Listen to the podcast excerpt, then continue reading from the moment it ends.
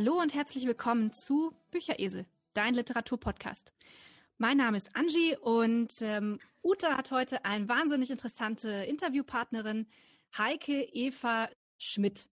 Und ähm, ich bin schon total aufgeregt, weil ähm, Heike ist nicht nur ähm, Romanautorin, sondern sie ist auch Drehbuchautorin bei der bayerischen Serie Dahorm ist Dahorm. Und äh, diese Serie ist also hier in Bayern absoluter Kult, hat eine riesen Fangemeinde und äh, ich bin schon sehr gespannt, was sie uns alles zu erzählen hat. Ja, herzlich willkommen auch von meiner Seite. Ich bin Ute und ich sitze gerade im schönen Indien auf meiner Terrasse und genieße die Sonne, nur um hier mal alle kurz neidisch zu machen. Und äh, ja, ich muss sagen, wir haben uns für heute echt was ganz Besonderes einfallen lassen. Wir wechseln mal die Perspektive und blicken nicht aus Sicht des Lesers auf die Literatur, sondern haben uns eine deutsche Autorin eingeladen. Heike Eva Schmidt ist Journalistin, Schriftstellerin und Drehbuchautorin, wie du schon erwähnt hast. Sie hat verschiedene Romane und Jugend- und Kinderbücher geschrieben, wie Die gestohlene Zeit, Schlehenherz oder auch Der zauberhafte Eisladen. Neben Büchern schreibt sie aber auch Drehbücher und zwar für sehr bekannte Serien wie die Rosenheim Cops und eben früher auch für Home is Home. Äh, das hat sie jetzt allerdings aufgegeben vor einigen Jahren. Allerdings, äh, naja, ist es, wie du schon sagst, ziemlich bekannt, vor allem im Süden der Republik, vor allem in Bayern. Ich bin ja, äh, naja, ich bin ja aus, aus Preußen sozusagen. Ich komme ja von jenseits, oder wir beide kommen eigentlich von jenseits der Weißwurstgrenze äh, nämlich aus dem schönen Hessenland, wobei du ja quasi ehrenhafte Bayerin bist, ich nicht. Aber gut, ähm, das ist ein anderes Thema, da wollen wir jetzt nicht weiter einsteigen. In jedem Fall, das Interview wird total spannend. Also ich fand es total spannend, weil sie natürlich beide Metiers, also einmal die, die Schreiberei, die Schriftstellerei und die Drehbuchschreiberei total gut kennt und uns sozusagen einen Blick hinter die Kulissen gewährt. Insofern rede ich jetzt hier auch gar nicht länger rum, sondern sage einfach, okay, los geht's. So, hallo Heike Eva Schmidt ähm, und willkommen erstmal bei uns im Bücheresel. Vielen Dank. Ich freue mich, dass ich hier sein darf. Ja, Heike, du bist unsere erste Interviewpartnerin in unserem neuen ähm, Bücheresel-Podcast, der ja noch relativ jung ist. Und ich bin ein bisschen nervös, weil ähm, du bist quasi mein erstes Interview auf Deutsch. Insofern äh, hoffe ich, dass das gut funktioniert heute. Mal sehen, wie ich mich so schlage. Aber ich freue mich total, dass du da bist, weil ich finde es super spannend, sich auch mal mit, den, mit der anderen Seite zu befassen, nämlich mit äh, den Schriftstellern und den Autoren, die einfach sozusagen die Bücher für uns schreiben und äh, würde mit dir heute ganz gerne einfach mal so ein bisschen über deine Bücher reden, aber vor allem natürlich auch so über den Schreibprozess, der dahinter steht. Ja, also ich bin auch ein bisschen aufgeregt, weil Autoren werden normalerweise nicht so oft interviewt, weil wir stehen ja eigentlich immer so als graue Eminenz im Hintergrund. Also wichtig sind ja eher immer so die äh, Leser oder auch beim, beim Fernsehen eben die Schauspieler, wenn man Drehbücher schreibt. Von daher ist es für mich jetzt auch so ein bisschen Neuland. Also das sind wir jetzt einfach gleich auf, würde ich sagen. Aber ich freue mich unheimlich und ich glaube, ähm, ja, wir werden ein gutes Gespräch haben. Davon bin ich überzeugt. Nein, in, insofern, wie gesagt, wir haben ja ein paar super interessante Themen, deswegen steige ich jetzt gleich mal mit meinen Fragen ein. Okay, also erstmal ähm, erzähl mir doch ein bisschen mal zu deiner Person für die Leute, die dich einfach nicht kennen. Und erzähl doch mal, wie hat es angefangen? Hattest du so eine Initialzündung, nach der du gewusst hast, dass du schriftstellerisch tätig sein willst? Gab es so das Erlebnis in deinem Leben oder bist du da einfach so reingerutscht? Also bei mir war es so, ich bin Heike Eva Schmidt. Ich bin geboren in Bamberg. Das liegt also in Nordbayern beziehungsweise Oberfranken. Und ich habe schon als Kind unheimlich viel gelesen. Also natürlich die Klassiker von hauptsächlich von Astrid Lindgren, von Ottfried Preußler, aber auch unheimlich viel Pumuckl-Schallplatten gehört. Damals gab es eben noch Schallplatten. Und immer, wenn ich dann irgendwie traurig war oder wenn ich mich alleine gefühlt habe, weil ich war Einzelkind und Freundinnen hatten keine Zeit und die Eltern und Großeltern vielleicht auch nicht, dann durfte ich also immer eine Pumuckl-Platte hören. Und durch diese Begegnung mit den Geschichten in frühester Zeit, auch durch meinen Großvater, der ein großer Geschichtenerzähler war, der also auch immer selber Geschichten erfunden hat, er hat sie Lügenmärchen genannt, bin ich also sehr, sehr früh mit Geschichten und Märchen und alles äh, drumherum in Berührung gekommen. Und das hat mich schon immer sehr fasziniert. Und ich habe dann auch angefangen, selber Geschichten zu erfinden. Teilweise auch, um mich selber zu, zu beruhigen, weil zum Beispiel diese Grimms Märchen, die haben mich also wirklich in fürchterliche Angst versetzt, so mit diesen Hexen und mit dieser Magie und mit diesem Gut und Böse. Und ich habe dann diese Märchen für mich immer so umgedichtet im Kopf, um mich da selber so zu beruhigen und mich so vor Albträumen zu schützen. Und von daher war ich eigentlich schon als Kind sehr, sehr affin ähm, zum Schreiben, zum Erzählen, zum Geschichten erfinden. Und ich wollte auch wirklich schon offensichtlich mit sechs Jahren, habe ich meinem Vater schon erklärt, dass ich mal Schriftstellerin werden will. Und das Ganze ist dann so etwas ins Hintertreffen geraten durch Schule, durch Studium. Ich habe dann Schulpsychologie studiert und habe dann erst gemerkt, dieses Geschichten erfinden oder dieses Schreiben, das lässt mich nicht los.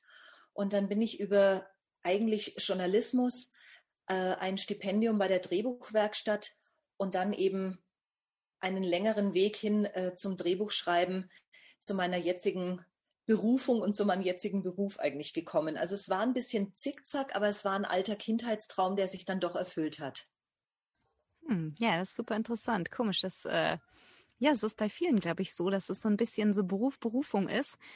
Aber wie das so ist, ich meine, Schriftsteller ist ja nichts, sag ich mal, ordentliches. Insofern ähm, ist es natürlich immer so, Kind, ja, ne, studier was ordentliches, lern was ordentliches und dann kannst du immer noch Bücher schreiben, so ungefähr. Das hören ja doch viele von ihren Eltern.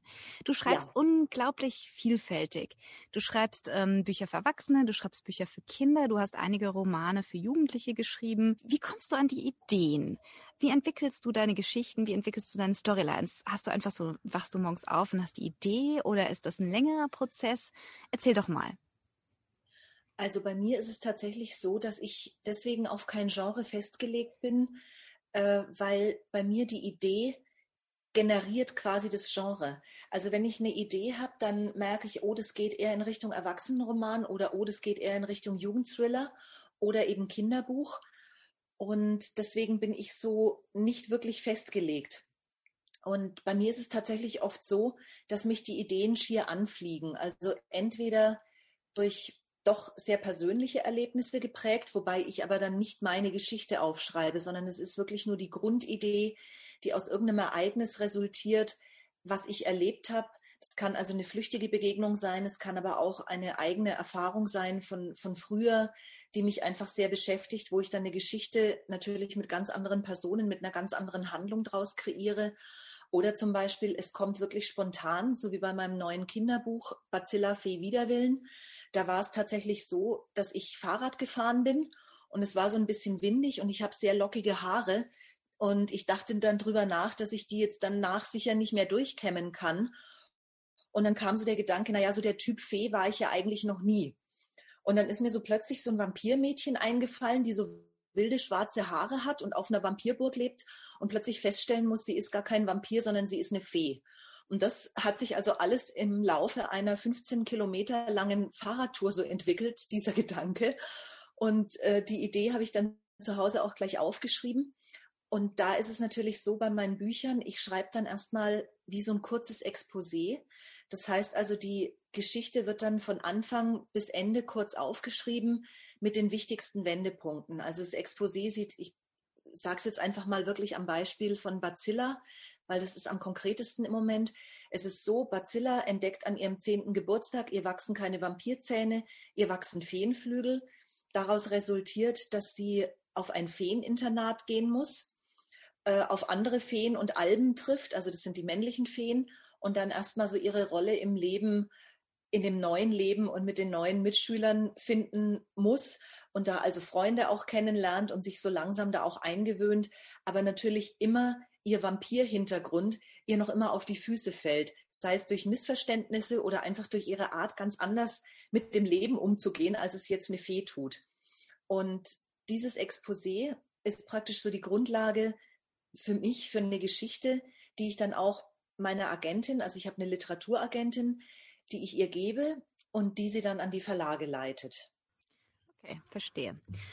Ja, ähm, das klingt interessant. Ja, ich meine, du hast, wie gesagt, wahnsinnig viel unterschiedliche Bücher. Du hast einen Fantasy-Roman geschrieben, Die gestohlene Zeit. Dann hast du mehrere Jugendbücher geschrieben. Amerika liegt im Osten, äh, Schledenherz, Purpurmond ist, glaube ich, zum Teil für Jugendliche. Wie schreibt man, ist es ein Unterschied, schreibt, ob man für Jugendliche schreibt, für Erwachsene oder für Kinder sicherlich, aber wie ist das von dir so sprachlich? Wie gehst du da sprachlich ran? Also es ist tatsächlich ein Unterschied. Ich fange jetzt mal mit dem Kinderbuch an. Da muss ich wirklich drauf achten und es war auch am Anfang äh, wirklich schwer. Eine sehr einfache Sprache, also kurze Sätze und keine Rückblenden oder keine Schachtelsätze zu machen, weil meine Bücher sind ab acht Jahren und das würde dann Kinder einfach auch überfordern und das mag auch keiner, so komplizierte Sätze zu lesen. Also das ist so das, was das Kinderbuch, also einfache Sätze heißt aber nicht simpel zu schreiben, im Gegenteil, aber eben die Kinder nicht zu überfordern, ähm, indem man schreibt wie für Erwachsene. Wenn ich für Erwachsene schreibe, kann ich natürlich mehr, ähm, wie soll ich sagen, da kann ich mehr Ironie ins Spiel bringen, da kann ich mehr Wortspiele ähm, ins Spiel bringen, da kann ich auch ein bisschen die Plots verschachteln, also die Ereignisse, man kann mal Rückblenden machen oder man kann ähm, ich sage jetzt mal, falsche Spuren legen, auch in Jugendthrillern zum Beispiel, weil natürlich die Jugendlichen auch ganz andere Ansprüche an ein Buch oder an einen Stoff stellen, als es jetzt Kinder tun. Und das ist schon ein anderes Schreiben. Ich passe auch auf, dass ich zum Beispiel bei Jugendbüchern nicht zu, wie soll ich sagen, nicht zu krampfhaft versuche, diese Jugendsprache zu erwischen, weil man merkt dann einfach, glaube ich, als Leser schon, das ist kein Jugendlicher mehr. Und der Schriftsteller versucht jetzt krampfhaft, da so zu reden wie wir und das wird nicht hinhauen. Natürlich darf man gerne ein bisschen flapsiger sein. Das mache ich aber auch in Erwachsenenbüchern, außer es ist jetzt ein historischer Roman, wo man natürlich auch die Sprache anpassen muss. Aber ich glaube, man soll trotzdem immer so ein bisschen seinen Stil beibehalten und einfach gucken, dass man sich schon in die Welt der Protagonisten oder der Leser hineinversetzt, aber eben nicht zu anbiedernd wirkt. Ja, verstehe. Gab es ein Buch, was dir besonders viel Spaß gemacht hat, so zum Schreiben? Also wenn ich in einem Stoff drin bin, dann machen alle Bücher Spaß. Muss auch sein, weil sonst könnte ich das Buch nicht schreiben. Also ich glaube tatsächlich, wenn ich merken würde, dass ich ähm, da nicht zurechtkomme oder dass es mir keinen Spaß mehr macht, dann würde ich, glaube ich, auch abbrechen. Es gibt natürlich Tage, da fließt die Kreativität nicht so. Da muss man sich dann auch an den Schreibtisch äh, hin disziplinieren und sagen, doch, ich schreibe jetzt. Aber das hat mit dem Stoff an sich nichts zu tun. Das hat vielleicht damit zu tun, dass man schlecht geschlafen hat oder dass man irgendwie am Vorabend oder am Vortag einen blöden Tag hatte und da jetzt sich nicht so fit und kreativ fühlt. Aber dafür habe ich eben auch das Exposé, dass ich sehen kann, ah, so geht die Geschichte weiter und mich dann auch reindenken kann. Und nach einer Zeit läuft es dann auch wieder. Aber es gab zum Beispiel tatsächlich jetzt vor kurzem einen Stoff, den hatte ich eigentlich vor zu schreiben und habe dann gemerkt, als ich anfangen wollte, ich komme da überhaupt nicht rein. Also es existierte zum Glück auch noch kein Vertrag und nichts. Es ging eigentlich eher so um ein, um ein erweitertes Exposé. Und ich habe gemerkt, nee, also der Stoff ist zwar süß und der würde auch sicher funktionieren, weil ich habe das Handwerk, das zu schreiben, aber ich habe nicht das Herz dafür. Das irgendwie war so ein Gefühl da, es geht nicht. Und dann habe ich auch abgesagt, habe gesagt, sorry, ich kann dieses Buch nicht schreiben. Und das war, bin ich da zum Glück auch auf großes Verständnis gestoßen, weil auf diesem Buch liegt dann auch kein Segen. Also man muss wirklich mit Herzblut und man muss mit richtigem Spaß und allem rangehen. Und es war zum Glück bei jedem meiner Bücher so, dass ich da voll dabei war und voll dahinter stand und auch richtig gerne geschrieben habe und meine Protagonisten auch richtig ins Herz geschlossen hatte. Es ist mir immer sehr schwer gefallen, das Buch dann zu Ende zu bringen, weil ich mich ja dann auch von meinen Figuren und von dieser ganzen Geschichte verabschieden musste. Und ich glaube, so soll es sein, wenn man wirklich äh, gutes Buch für einen selber schreiben will. Mhm. Okay, verstehe. Jetzt hast du schon mehrfach dein Exposé erwähnt. Erzähl uns doch mal, wie, wie groß oder wie lang ist so dein Exposé? Du hast gesagt, du hast ein Exposé und dann hast du auch ein erweitertes Exposé. Wie müssen wir uns das vorstellen? Schreibst du das handschriftlich oder am Computer? Also ich schreibe es handschriftlich und das Exposé ist eben ähm, die Geschichte auf ungefähr also ich sage jetzt mal zwischen fünf und zehn Seiten, je nachdem, wie umfangreich die Handlung ist, ob es ein Erwachsenenstoff ist, da ist es dann meistens länger, weil da gibt es mehr Wendungen und mehr ähm, Twists sozusagen in der Handlung. Bei einem Kinderbuch ist es dann meistens so zwischen fünf und sieben Seiten lang. Und da ist eben die ganze Geschichte drin von Anfang an äh, über die, über die wichtigen Wendepunkte, was passiert so in der Mitte ungefähr bis zum Showdown am Schluss und wie ist dann die Auflösung. Das ist eben auch ganz wichtig, dass man dieses Exposé nicht äh, mittendrin endet, so wie wird es weitergehen, weil dann sagt der Verlag, ja, wie wird es denn weitergehen? Wir wollen schon eigentlich die ganze Geschichte haben, damit wir wissen, ob diese Geschichte rund ist. Also man muss dann schon den Schluss auch verraten in dem Falle, weil es geht ja noch nicht raus an die Öffentlichkeit, sondern es geht einfach mal an den Verlag, damit die sehen, ah, wie ist denn die Geschichte aufgebaut? Und dann, äh, ja, also wie gesagt, das schreibe ich im Computer danach schreibe ich auch gerne nochmal die Charaktere einzeln auf. Die stelle ich dann in drei oder vier Sätzen kurz dar, damit auch da klar ist, wie ticken die denn? Wer ist denn überhaupt in dem Buch? Wer sind denn die Figuren? Wer ist denn wichtig? Wie stehen die in der Beziehung zueinander? Und aufgrund dessen kann man, glaube ich, schon mal ganz gut sehen, wie so eine Geschichte ablaufen wird und in welche Richtung ungefähr sich die Charaktere so bewegen. Und dann ähm, schreibe ich für mich ein erweitertes Exposé. Das heißt, wenn der Verlag das dann gekauft hat, dann äh, fange ich entweder gleich zu schreiben an oder schreibe in dieses Exposé noch persönliche Ideen mit so kleinen Wendungen, was da genau passieren könnte, damit ich einfach so einen Ankerpunkt habe, weil manchmal verliert man da auch, wenn man dann auf Seite 70 oder 80 ist, ähm, verliert man sich da auch so ein bisschen in der Geschichte und denkt sich so, ähm, da war doch noch was, wie habe ich das denn jetzt eigentlich weitergeführt? Und dafür ist es auch immer ganz gut für mich selber, äh, Exposé oder so Ideen, die ich hatte, immer noch zu haben und drauf zu gucken und die auch aufgreifen zu können. Hm, okay, super interessant. Du bist also wirklich so die Planerin, dass du das vorher schon ziemlich im Detail geplant hast. Passiert es dir manchmal, dass sich deine Geschichte etwas anders entwickelt, als dein Exposé es eigentlich vorsieht? Ja, das passiert tatsächlich. Das ist mir bei dem einen Erwachsenenbuch passiert. Da hat eigentlich eine Nebenfigur, die eigentlich gar nicht so die Hauptfigur war. Das war so eine sehr, wie soll ich sagen, ja, eine sehr energische alte Dame. Und die hat plötzlich äh, also so eine ganz eigene Dynamik bekommen. Und ich wollte sie dann eigentlich so in diese Richtung schieben und habe sie dann förmlich gehört, dass sie sagt, nein, meine Liebe, also das nun wirklich nicht.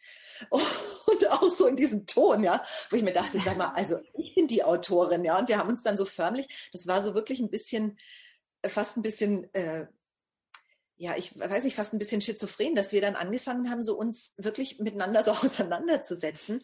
Aber das sagen zum Glück viele Autoren, dass diese Figuren wirklich sehr, sehr lebendig werden. Also, dass man da auch richtig eintaucht, dass man dann so Teil wird von dieser Welt oder diese Welt auch Teil wird von der eigenen Schriftstellerwelt und auch die Figuren so ein gewisses Eigenleben entwickeln. Und das war dann sehr lustig, zum Schluss auch die Rezensionen dann zu lesen, weil diese Figur dann plötzlich genauso stark war wie meine Hauptfigur. Und die Leserinnen haben also diese alte Dame geliebt, weil die einfach so stur war und so einen eigenen Kopf hatte. Und ich dachte mir, ja, danke, liebt sie nur, weil mir hat sie das Leben verdammt schwer gemacht.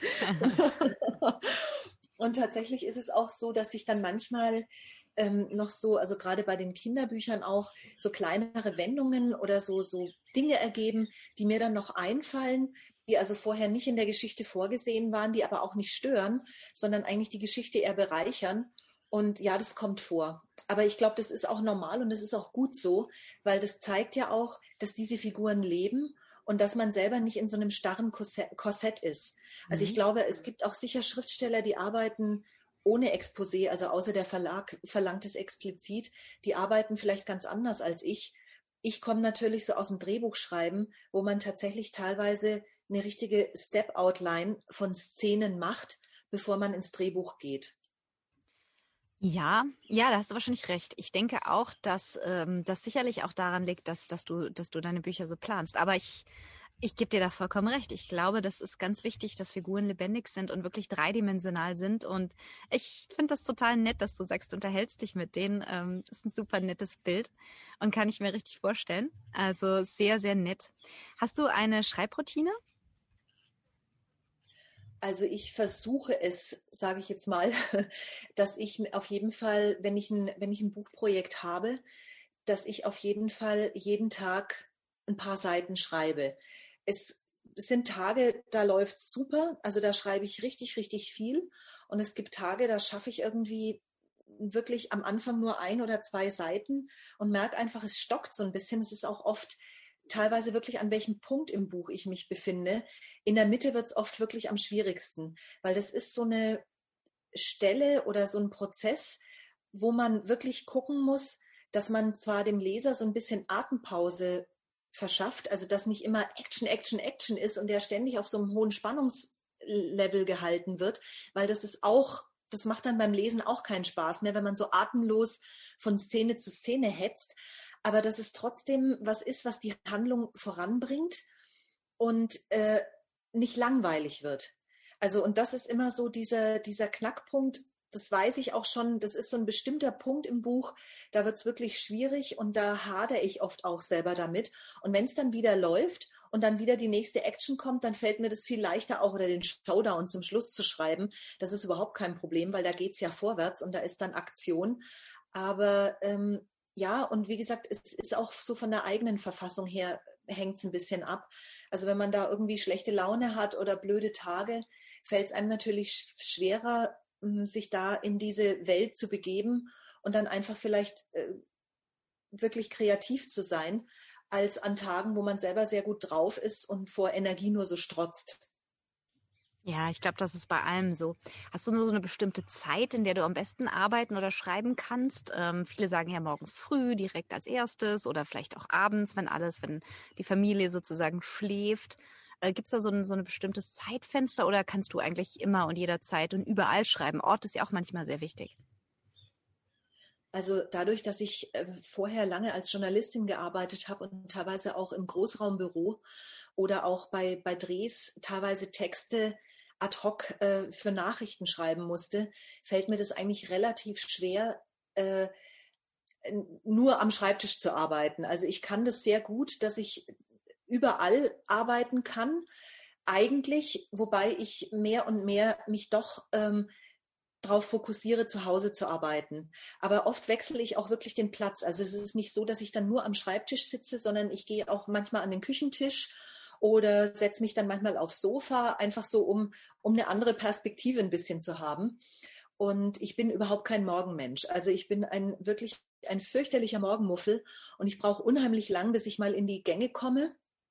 Und deswegen ist eigentlich so frühestens ab Mittag eine gute Zeit für mich, eher so Nachmittag.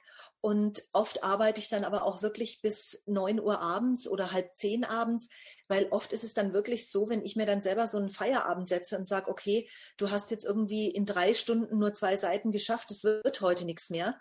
Und es ist jetzt auch schon fünf Uhr. Und plötzlich ich weiß nicht, ob das dann der eigene Druck ist, so, das geht jetzt überhaupt nicht zwei Seiten, das müssen jetzt mehr sein. Manchmal kommt es dann wirklich nochmal, dass so ein Energieschub ist und ich dann bis acht Uhr durcharbeite und habe dann plötzlich vier oder fünf Seiten noch geschafft. Also das ist ganz, also insgesamt, das ist ganz merkwürdig. Also manchmal ist dann vielleicht auch so der innere Schweinehund, den man dann überwinden muss. Und ähm, es ist unterschiedlich, aber tatsächlich kann ich am besten so ab Mittag, Nachmittag arbeiten. Okay, ja, super. Kommen wir zu einem anderen Bereich deiner schriftstellerischen Tätigkeiten, Drehbuchschreiben.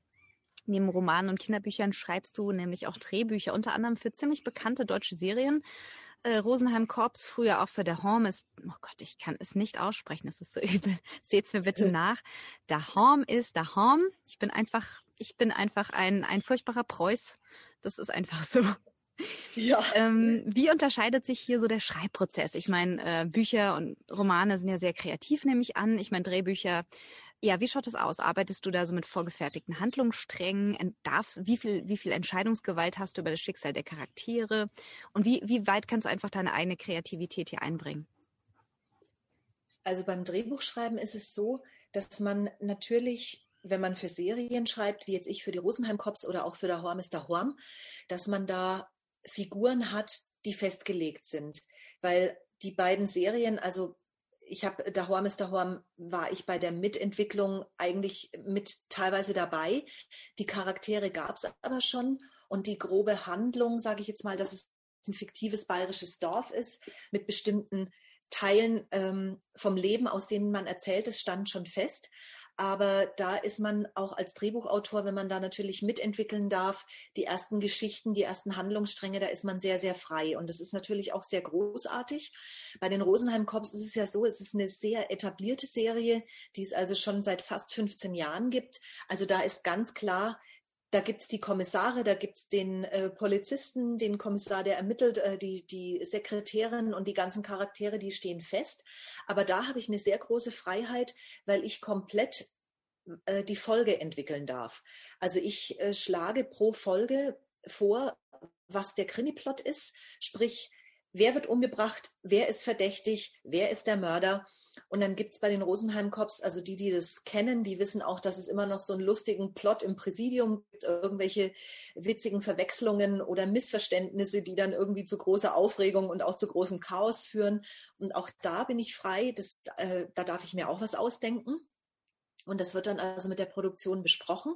Und dann fange ich an, Drehbuch zu schreiben. Also das ist wirklich komplett meine Folge. Ich entwickle die Handlung und ich, und ich schreibe die Dialoge. Ich habe also praktisch nur die Figuren, die es eben seit 15 Jahren gibt, an die ich mich halten muss, die natürlich spezielle Charaktereigenschaften haben, äh, die ich aber auch gerne berücksichtige, weil die sind einfach auch äh, mir nach kurzer Zeit schon sehr lieb und teuer geworden.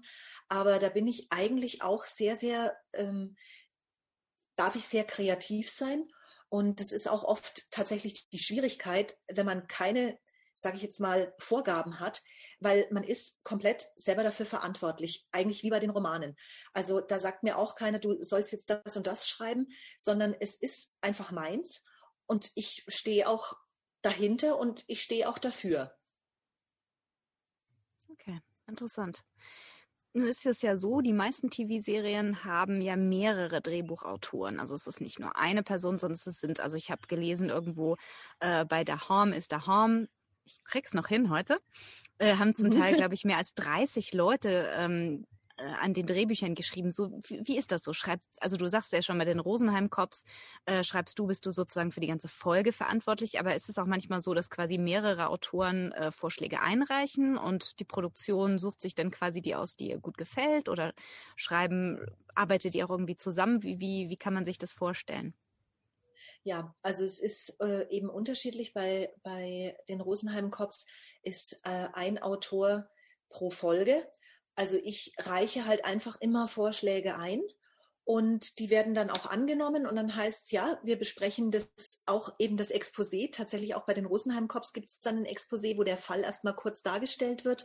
Sprich, äh, Person X wird umgebracht, verdächtigt sind A, B und C und einer davon ist der Mörder. Und dann heißt, wenn das so abgenommen ist, schreib los und dann fange ich mit der ersten Drehbuchfassung direkt an, also mit Dialogen und allem. Ich muss mir dann eine Struktur zurechtlegen, wie die Szenen sind. Das sind dann immer so ungefähr so zwischen 50 und 55 Szenen, ungefähr 70, 73 Drehbuchseiten, weil die Dialoge so ein bisschen eingerückt sind. Also man darf sich das nicht so vorstellen, dass es jetzt 70 vollgeschriebene DIN A4 Seiten sind. Aber da lege ich also direkt los bei der Horm ist der Horm oder äh, anderen Serien, die zum Beispiel Dailies sind, die also täglich gesendet werden, weil Rosenheim Cops ist ja nur einmal pro Woche. Der Horm ist der Horm läuft vier Tage die Woche. Da war es so, dass also es Autoren gab, die nur für die grobe Szenenabfolge äh, zuständig waren. Das waren die sogenannten Outliner.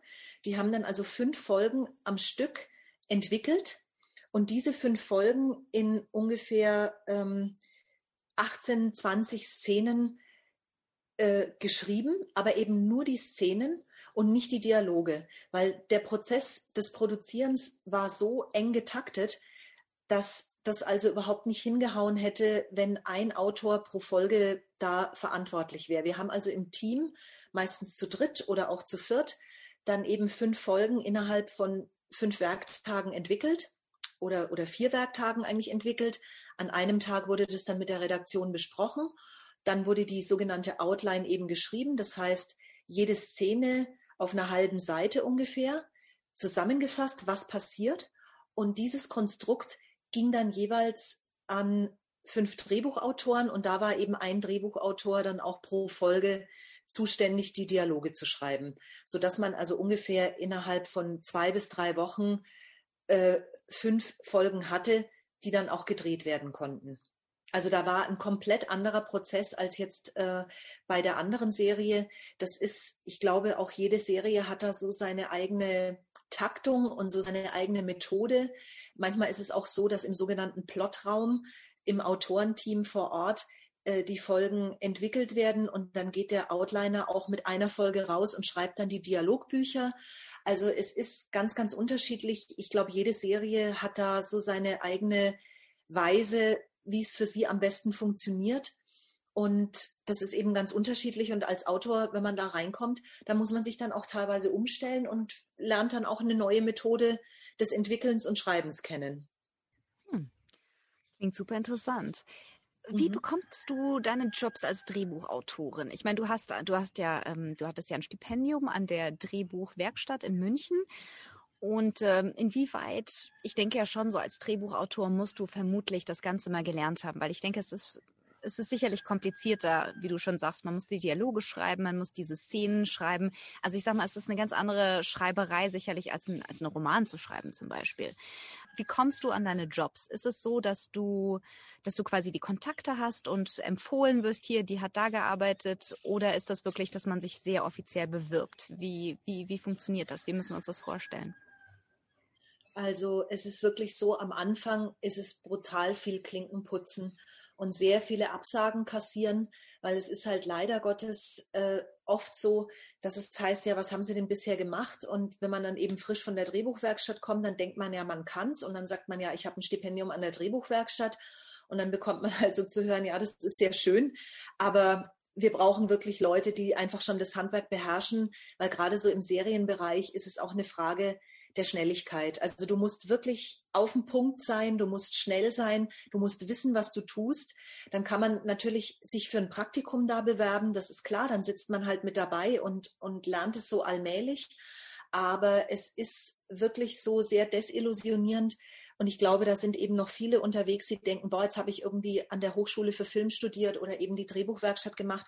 Jetzt kriege ich halt gleich irgendwie einen Spielfilm oder sowas. Ähm, Nein, also es ist tatsächlich, es dauert lang und es ist oft mühsam und man sollte sich immer wirklich in die Praxis begeben. Also das ist mein Tipp für jeden, der es machen will. Macht Praktika, macht äh, Schnupperwochen, weil man lernt es eigentlich, das ist wirklich Learning by Doing. Also es ist ähm, theoretisch kann man, kann man viel lesen und alles, wie, wie schreibt man Drehbücher und so weiter, aber man lernt es wirklich erst durch die Praxisarbeit und eigentlich ist es auch äh, für, Autor, für Autoren jeglichen Genres, wäre es eigentlich auch wirklich wichtig, erstmal zu wissen, wie funktioniert denn das Handwerk?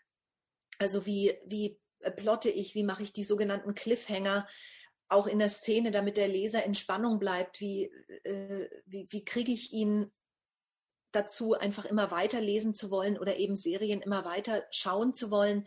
Das lernt man eigentlich wirklich nur vor Ort.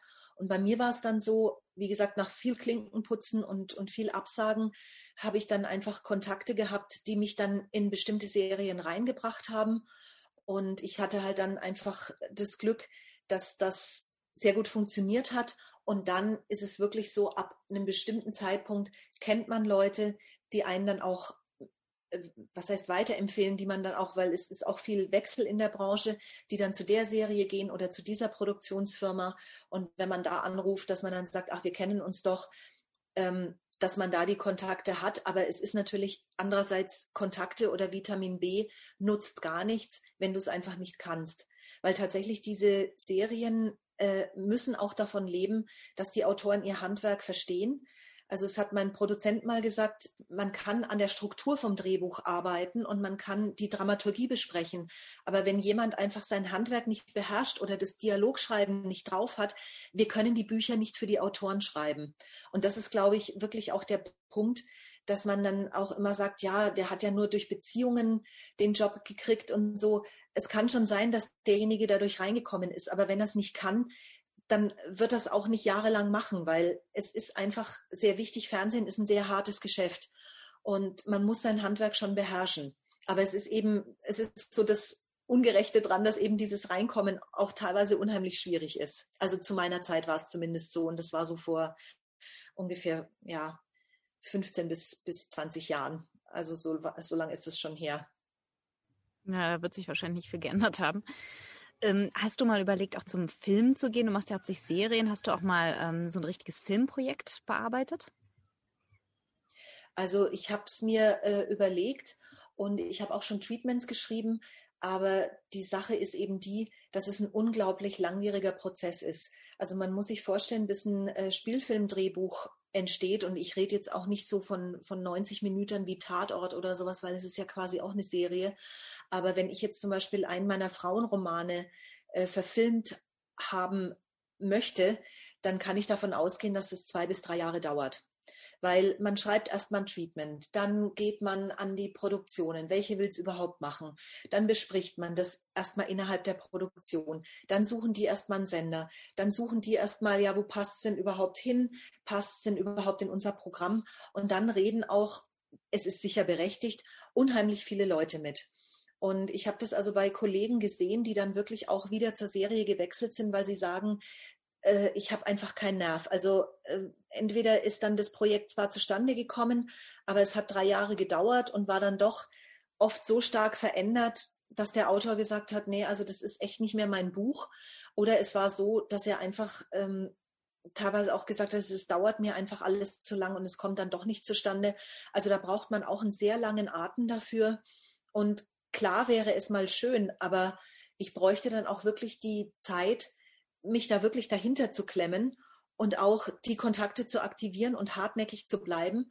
Und das ist halt, wenn man einfach Projekte hat wie Romane und Serie und so weiter, dann denke ich mir auch so, ja, will ich das wirklich? Weil ich, ich bin happy mit dem, was ich tue. Ich schreibe wahnsinnig gern für die Rosenheim Cops. Ich habe unglaublich Spaß an meinen Büchern, also vor allem im Moment an den Kinderbüchern. Ist es mir das wirklich wert? Und im Moment muss ich sagen, nein. Mhm. also okay. vielleicht kommt es auch, aber äh, zum Beispiel so Kinderbücher bieten sich ja auch manchmal an, da eine Verfilmung anzugehen. Also ich möchte für Bacilla vielleicht schon, es wäre schon schön, da mal ein Treatment zu schreiben und mal zu gucken, interessiert sich denn eine Firma da, dafür äh, oder eine Produktion dafür, einen Kinderfilm vielleicht draus zu machen. Aber das sind immer so Entscheidungen, die schiebe ich im Moment noch so ein bisschen vor mir her, weil ich mir denke, wie soll ich die Zeit hernehmen? Also irgendwie, okay. ich möchte, also so, so sehr mir das Schreiben Spaß macht, es bei mir geht Hobby und, und Job geht wirklich ineinander über. Also so wie Karl mhm. Lagerfeld es mal gesagt hat, es ist eigentlich ein bezahltes Hobby für mich, das Schreiben, weil es ist einfach mein, mein absolutes Herzensprojekt und äh, trotzdem darf man auch das Leben nicht vergessen. Also ja, ich, ich neige sowieso da so sehr dazu mich da sehr zu verlieren in meinen Geschichten und sehr zu verlieren in meinen Projekten und dafür zu brennen und auch am Wochenende zu arbeiten, wenn mich niemand stoppt. Und ich muss mich da immer selber auch rausholen und sagen, hey, du hast aber auch noch ein Leben. Ja, ich glaube, das kennen gerade, können sich gerade einige äh, wiederfinden drin. Ähm, du hast jetzt kurz äh, zur Begriffsklärung mehrfach den Begriff Treatment verwendet. Was genau ist das? Ah ja, Entschuldigung, stimmt. Ähm, das ist oft so selbstverständlich in diesem Sprech schon drin dass man da irgendwie äh, gar nicht äh, gar nicht mehr aus seiner Fachbegriffwelt da rauskommt. Also Treatment ist quasi das erweiterte Exposé im, im Film. Das heißt, da führt man sehr ausführlich auf, wie dieser Film äh, laufen soll oder wie die Handlung laufen soll. Das heißt, man baut da auch noch mehrere kleinere Zwischenschritte ein oder zum Beispiel auch innere Entwicklungen der Figuren oder baut sogar mal kurze Dialogpassagen ein, um zu verdeutlichen, wie stehen denn die Charaktere zueinander. Also zum Beispiel in so einer sogenannten Screwball-Comedy, die man ja auch immer hat. Ähm, zwei Menschen begegnen sich, meistens Mann und Frau, und können sich erstmal überhaupt nicht ausstehen und kippeln sich total und, und bekriegen sich auch so ein bisschen, bis sie merken, mein Gott, sie sind eigentlich verliebt ineinander. Und für sowas ist ein Treatment ganz gut, dass man da so einen kurzen Dialogauszug nimmt, um zu zeigen, wie gehen die denn miteinander um? Also wie sprechen die denn miteinander? Oder auch innere Prozesse der Figuren, wie denkt die denn über den? Also das wird zum Beispiel in dem Treatment erweitert eingebaut, um äh, klarzumachen, so stelle ich mir das vor, dass es äh, auf, den, auf den Showdown zuläuft. Also es ist im Grunde genommen eine äh, Erweiterung des Exposés, aber eben noch kein Drehbuch, weil es sind noch keine expliziten Dialoge und Prozesse drin. Okay, verstehe.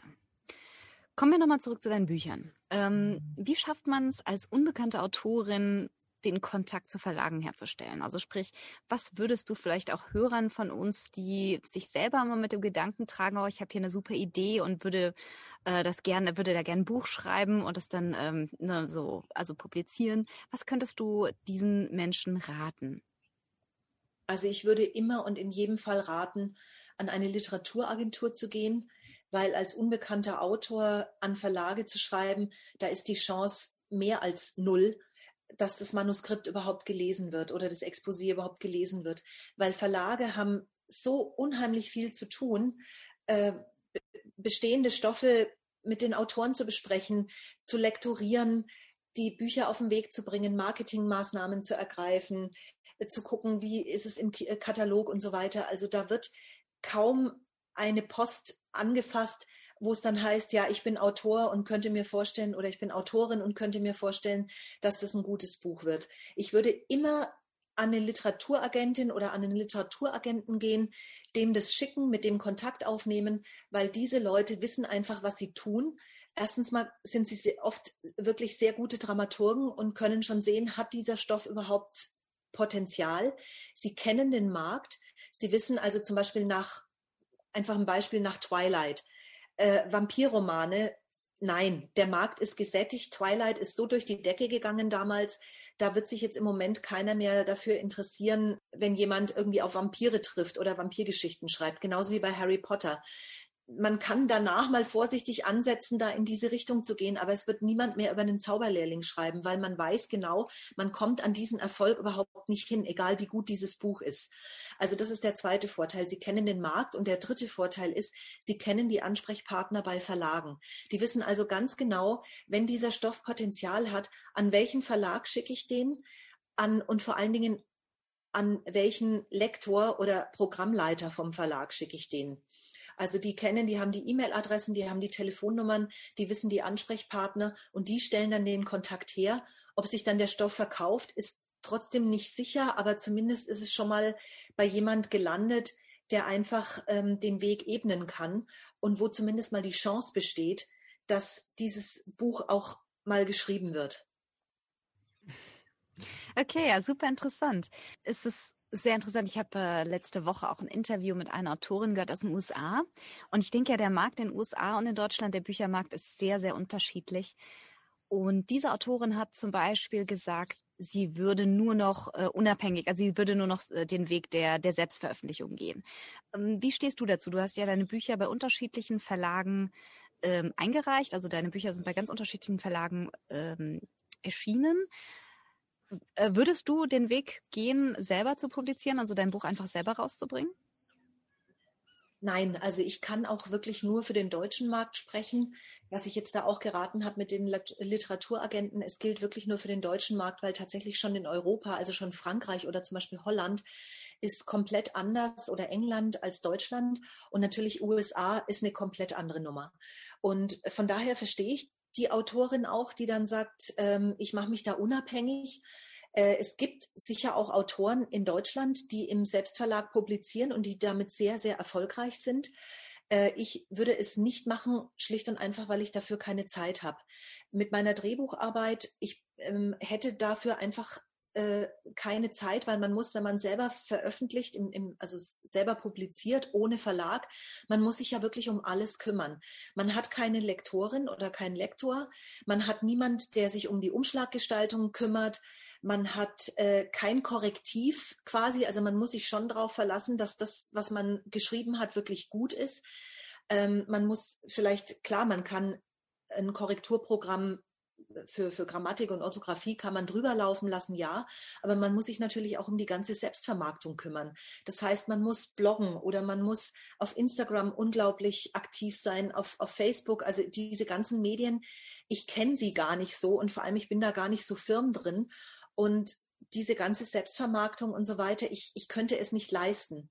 Also, und ich will es auch nicht leisten, muss ich sagen. Ich bin da einfach nicht der Typ dafür und ich überlasse das sehr gern den Verlagen und von daher käme es für mich nicht in Frage. Aber klar, also wer da sagt, boah, das ist genau mein Ding, ich kümmere mich drum, ich habe irgendwie jemand an der Hand, der ein toller Grafiker ist, der mir da irgendwie was für online zum Beispiel was Tolles entwirft. Und ich habe eine Freundin, die ist irgendwie äh, fit im, im Computerprogramm, die kann mir das und das machen. Und äh, ich bin in den sozialen Medien ver vertreten. Also absolut nur zu. Ich kann halt nur von Verlagen, äh, Vorverlagen warnen, also sogenannten Verlagen warnen, die erstmal Geld haben wollen von Autoren, damit diese publizieren dürfen. Also da sage ich echt Hände weg, weil das ist ein absolutes Verlustgeschäft. Da zahlt man nur drauf. Also wenn man selber verlegt, dann bitte auch alles selber machen und dann eben bei Amazon und so weiter, glaube ich, geht das auch. Ich habe mich damit nicht so beschäftigt, aber äh, bei Amazon geht es, dass man selber publiziert, aber erstmal nicht an irgendwelche ominösen Verlage oder äh, Leute bezahlen, die erstmal sagen, gib uns erstmal 5000 Euro, dann darfst du bei uns publizieren. Also das auf gar keinen Fall. Mhm. Ja, klar, so, so mit Speck fängt man Mäuse, ne? Es gibt ja doch ja. ein paar, die, sag ich mal, auf diese Tricks reinfallen, da hast du schon sicher recht. Ich denke, es ist wahrscheinlich auch ein Unterschied. Äh, aber wie du schon sagst, ja, es ist viel Arbeit, wenn man das selber macht. Und ähm, naja, in Deutschland ist halt das gebundene Buch immer noch, denke ich, mehr die Norm als das E-Buch. In den USA sieht das schon wieder ganz anders aus. Und äh, wie gesagt, die restlichen Märkte in Europa kenne ich gar nicht. Wie lange dauert es so ungefähr vom Einreichen des Manuskripts bis zur Veröffentlichung? Wenn du quasi ein neues Buch, ähm, wenn du das Manuskript fertig hast, gibst es zu deinem Verlag. Wie lange dauert es so ungefähr, bis es dann tatsächlich erscheint? Und was sind so für Überarbeitungsschritte noch dazwischen? Also nach der Abgabe des Manuskripts geht es mit dem Erscheinen meistens sehr schnell. Äh, wichtig ist eigentlich die Spanne zwischen, wir haben dieses Buch verkauft, also mein, meine Agentin und ich, und wann soll es erscheinen? Und da ist es eben ganz gut, dass der Verlag da auch fragt. Die sagen, wir würden es gerne oder wir könnten es uns vorstellen im Herbstprogramm oder im Frühjahr, Frühjahrsprogramm 2000 irgendwas. Und dann kann ich sagen, ja, das schaffe ich oder nee, das ist mir zu knapp. Ich habe dazwischen noch Drehbuchprojekte, lieber ein Programm später. Und dann habe ich aber natürlich meinen Zeitraum von x Monaten, äh, wo ich sage, okay, bis dahin sollte ich die erste Fassung des Manuskripts abgeben. Und dann, wenn ich das getan habe, dann schaut die Lektorin drüber, die guckt sich dann sowohl die formalen Geschichten an? Also wiederhole ich ein Wort besonders oft oder ähm, sind da irgendwelche Ausdrucksprobleme, äh, wo vielleicht bei den Kinderbüchern, was man vielleicht nicht so versteht oder was vielleicht so ein bisschen verschwurbelt klingt oder sowas. Aber sie schaut sich natürlich auch die Handlung an, dramaturgisch, baut das alles logisch aufeinander auf. Sind da keine Spannungshänger dazwischen? Ist das alles rund, die Geschichte? Sind da keine Logikfehler drin? Und dann kriege ich praktisch die Überarbeitung von der Lektorin. Die überarbeite ich wiederum. Dann kriegt sie es zurück, schaut sich das nochmal an. Also bei mir war es bisher immer so, dass nach der ersten Überarbeitung, es waren meistens Gott sei Dank nur Kleinigkeiten, dass äh, die Lektorin sich das anschaut und sagt, super, dann ähm, kommt es in den, in den Satz, also wo es dann praktisch auf, in Buchform gebracht wird, weil ich gebe ja Word-Manuskript ab. Und dann kann es eigentlich schon in den Druck gehen. Also meistens sind zwischen Abgabe des Manuskripts und dem Druck keine zwei Monate. Hm, okay, interessant. Ähm, ja, super. Wenn du, ich habe noch eine Frage, die mich jetzt interessiert. Das ist natürlich so, du schreibst ja für unterschiedliche Altersgruppen, sagen wir es mal so. Aber hast du so, so eine Fangemeinde, so eine Art Publikum, für die du schreibst, so, dass du sozusagen quasi so ein paar treue Fans hast und mit denen auch irgendwo deinen Kontakt hältst? Und ich nehme mal an, du gehst ja auch auf, auf Leserreisen. Und natürlich auch, könntest du mhm. von deiner Romanschreiberei tatsächlich leben?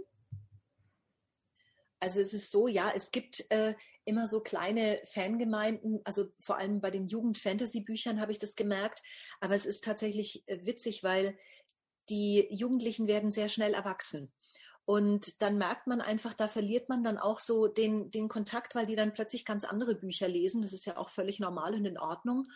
Und äh, ich krieg, das ist auch ganz süß, ich krieg auch über meine Verlage oder über meine Agentin kriege ich dann jetzt oft mit meinen Kinderbüchern Post von Kindern, die dann also malen. Ähm, zum Beispiel der zauberhafte Eisladen. Da hat meine Protagonistin Ellie, die hat also ein Huhn als Haustier oder beziehungsweise eigentlich drei Hühner hat die Familie und dann äh, bekam ich oft Bilder äh, von Ellie und ihren drei Hühnern und noch eine Eistüte oder jetzt auch von Bacilla und so weiter. Also das ist ganz, ganz putzig, weil ich mache auch vor Corona natürlich, habe ich sehr viele Schullesungen gemacht, gerade aus meinen Kinderbüchern in Grundschulen.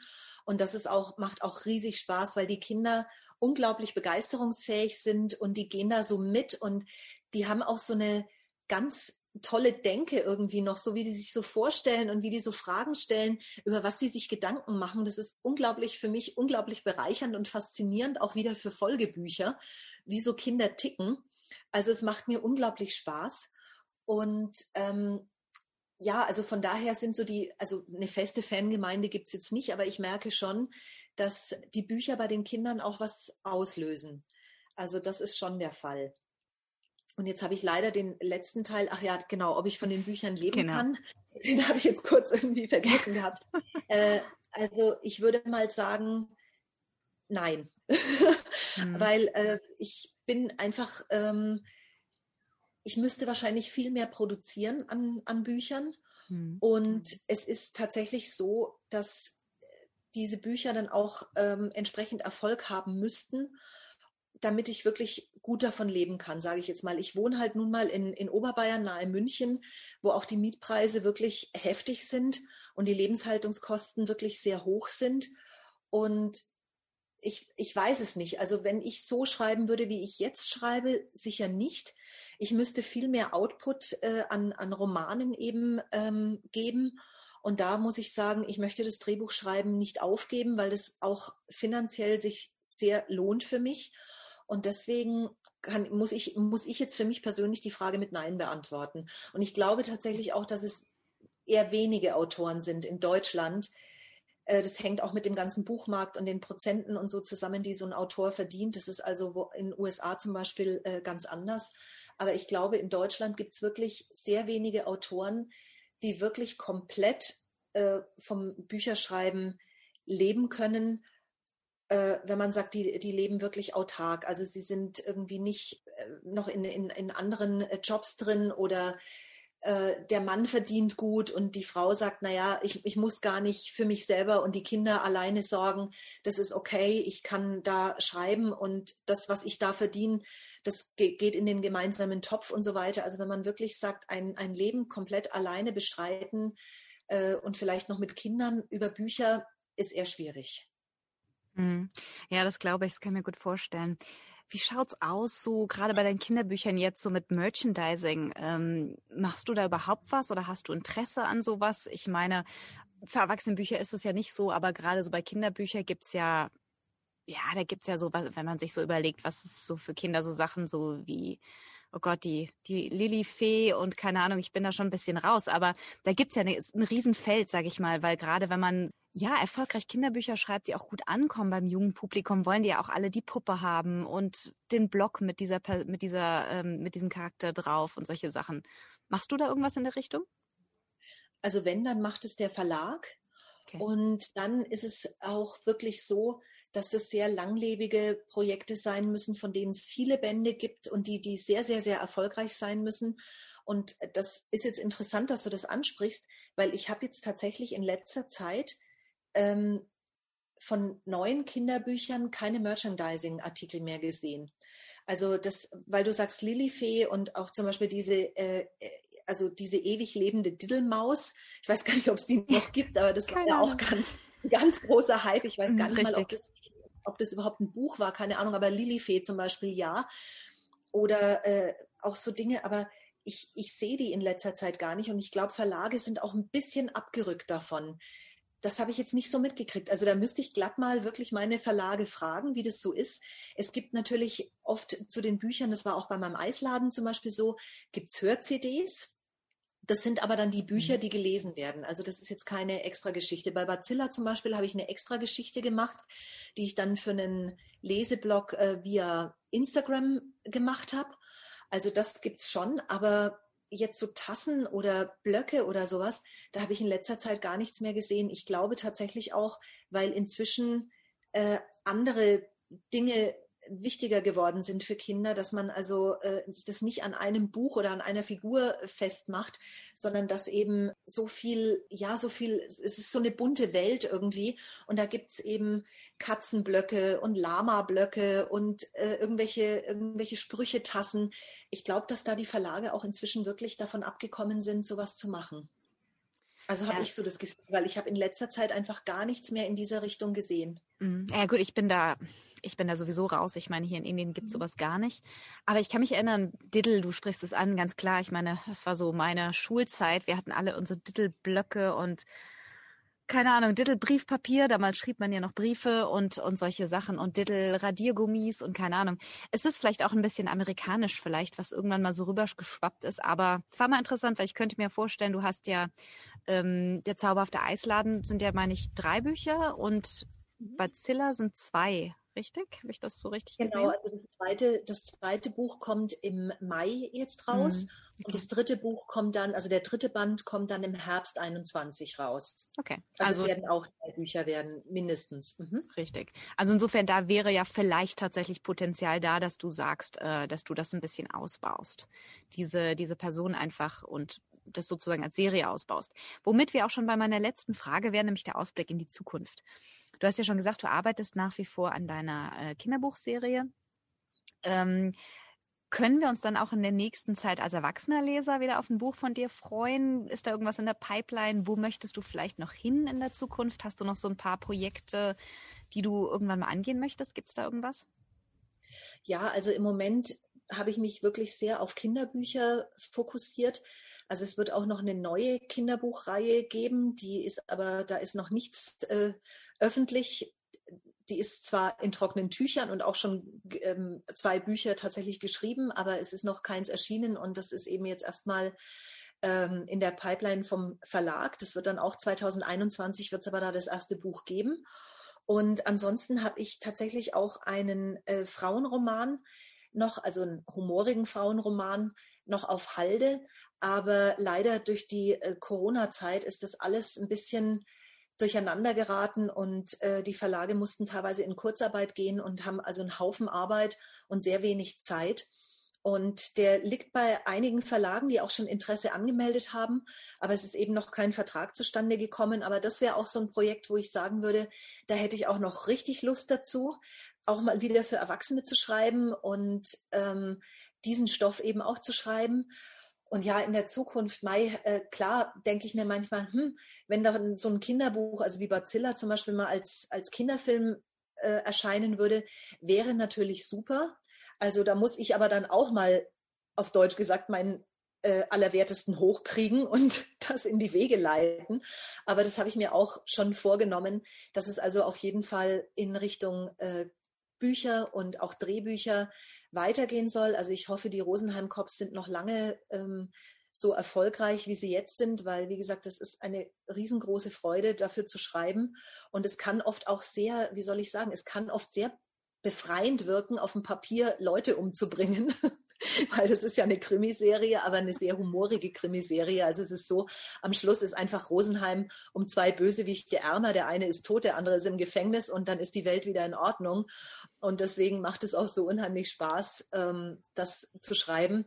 Und von daher kann ich echt sagen, also es darf gerne so weitergehen und ich habe eigentlich gar keine so Riesenwünsche in die Zukunft, weil ich mir denke, ich bin jetzt nach langer Zeit an einem Punkt, wo ich immer sein wollte.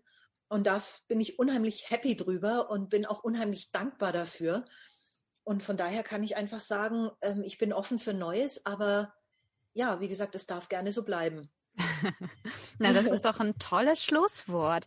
Heike, vielen lieben Dank, dass du dir die Zeit genommen hast äh, für dieses kleine Interview. Es hat super viel Freude gemacht und ähm, also ich habe ganz viel gelernt und ich bin sicher unser Publikum auch.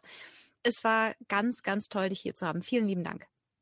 Ja, vielen Dank an dich, dass du an mich gedacht hast und ich jetzt wirklich da die Premierenautorin äh, für dich war. Also es ist mir eine große Ehre und eine große Freude und ich wünsche jetzt allen da draußen wirklich viel, viel äh, Kraft und trotzdem noch Spaß am Leben und natürlich viele, viele gute Bücher lesen, weil das ist so eine Welt ohne Corona, in die man einfach immer abtauchen kann und die einem dann hoffentlich auch ein bisschen diese Zeit leichter macht.